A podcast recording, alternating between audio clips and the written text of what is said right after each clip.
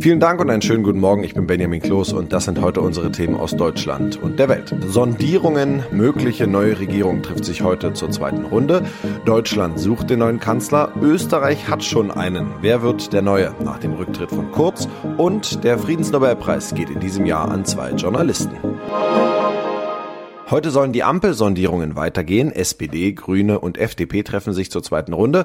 In der Union wird noch immer das Wahldebakel analysiert. Der unter Druck stehende CDU-Chef Armin Laschet will heute den Spitzengremien der Partei seinen Vorschlag zur personellen Neuaufstellung vorlegen. Ursula Winkler berichtet aus Berlin. Wenn es ums liebe Geld geht, beim Thema Finanzen könnte es bei den Ampelsondierern am ehesten knirschen.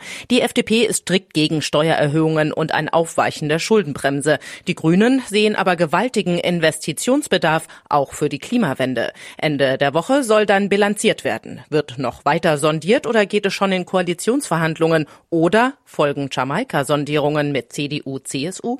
Aber in der Union brodelt es nach dem Wahldesaster noch. Ein Generationenwechsel wird gefordert. CDU-Chef Laschet will heute seinen Vorschlag machen. Viele aus der Basis wollen aber auch mitreden und fordern einen Mitgliederentscheid. Ein turbulentes Wochenende gab es in Österreich. Nach dem Rückzug von Sebastian Kurz will die Regierung in unserem Nachbarland jetzt weitere Weichen stellen, um die Krise zu beenden. Kurz war als Bundeskanzler zurückgetreten, weil gegen ihn wegen Korruption ermittelt wird. Außenminister Alexander Schallenberg soll heute Mittag das Amt übernehmen. Matthias Röder berichtet aus Wien. Wie ist die Stimmungslage nach diesem historischen Wochenende? Wie stehen die Österreicher eigentlich zum Rücktritt von Sebastian Kurz? Zur Stimmungslage gibt es noch keinen wirklichen belastbaren Überblick. Alles ist ja noch ganz frisch. Dass 200 Leute vor dem Kanzleramt beim Rücktritt von Kurz gejubelt haben, sollte man nicht auf die Goldwaage legen. Der 35-Jährige hat viele eingefleischte Anhänger, die sich auch von den jüngsten Enthüllungen nicht wirklich abschrecken lassen. Aber gerade bei den Wechselwählern hat er sicher viel Kredit verloren.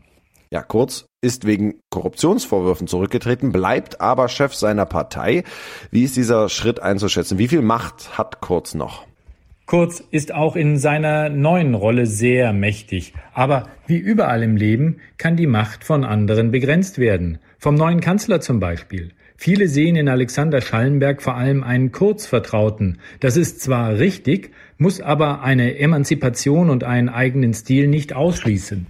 Vieles wird sowieso davon abhängen, ob Kurz die Korruptionsvorwürfe in den nächsten Monaten oder Jahren entkräften kann. Die beiden Journalisten Maria Ressa von den Philippinen und Dimitri Muratov aus Russland erhalten in diesem Jahr den Friedensnobelpreis.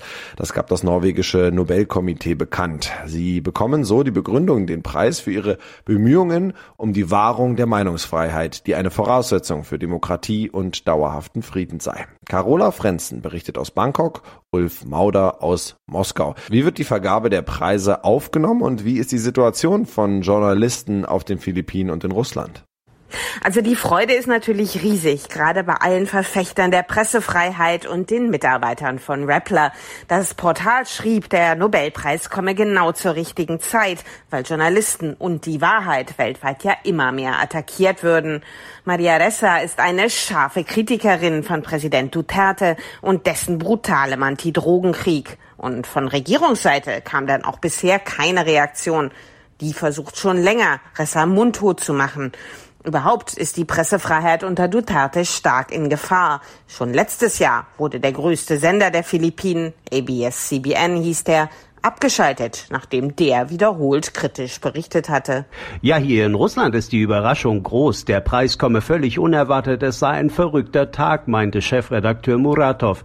Seine kremlkritische Zeitung Novaya Gazeta macht sich immer wieder Feinde im Machtapparat, weil sie Korruption und andere Missstände aufdeckt. Viele Journalisten der Zeitung wurden bereits getötet. Muratov gehört zu den profiliertesten Journalisten in Russland. Er kündigte an, mit dem Preisgeld auch verfolgten Kollegen zu helfen. Und sogar der Kreml gratulierte Muratow und lobte ihn als talentierten und mutigen Journalisten.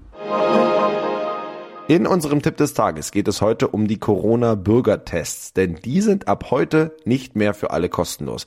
Wer sich impfen lassen könnte, das aber nicht getan hat, muss den Test selbst bezahlen. Zum Beispiel, um damit im Innenraum eines Restaurants essen gehen zu können. Jan Henner Reitze berichtet. Wie viel ein Corona-Schnelltest kostet, legen die Anbieter selbst fest. Es wird zum Start von um die 10 Euro ausgegangen. Die Umstellung wird auch dazu führen, dass die Testmöglichkeiten noch weniger werden.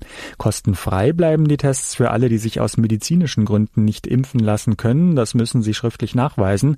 Auch für Kinder unter 12 Jahren, für die noch kein Impfstoff zugelassen ist, bleiben die Tests kostenlos. Jugendliche bis 17 Jahre und Schwangere haben bis Jahresende noch Anspruch auf mindestens einen kostenlosen Test pro Woche. Und das noch heute vor genau 50 Jahren veröffentlichte John Lennon seinen Song Imagine. Das Lied gilt bis heute als Hymne für den Weltfrieden und ist vielfach gecovert worden, unter anderem von Stevie Wonder, Queen und Lady Gaga. Philipp Detlefs berichtet aus London. Was ist so besonders an diesem Song? Ja, einerseits ist es natürlich eine schöne Ballade, andererseits ist es ein Lied, das den Menschen seit 50 Jahren Hoffnung macht, obwohl ja einzelne Strophen unterschiedlich gedeutet werden können. Stell dir vor, es gebe keine Länder, keine Religion, keinen Besitz. John Lennon hat selbst mal gesagt, dass das wie das kommunistische Manifest klingt, aber man darf das nicht zu wörtlich nehmen. Was Lennon im Sinn hatte, war, dass Menschen sich nicht mehr bekriegen wegen dieser Dinge.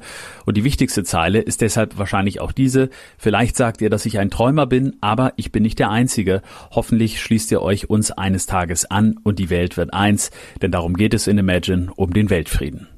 Ja, das war's von mir. Ich bin Benjamin Kloß und wünsche Ihnen noch einen schönen Tag. Bis morgen.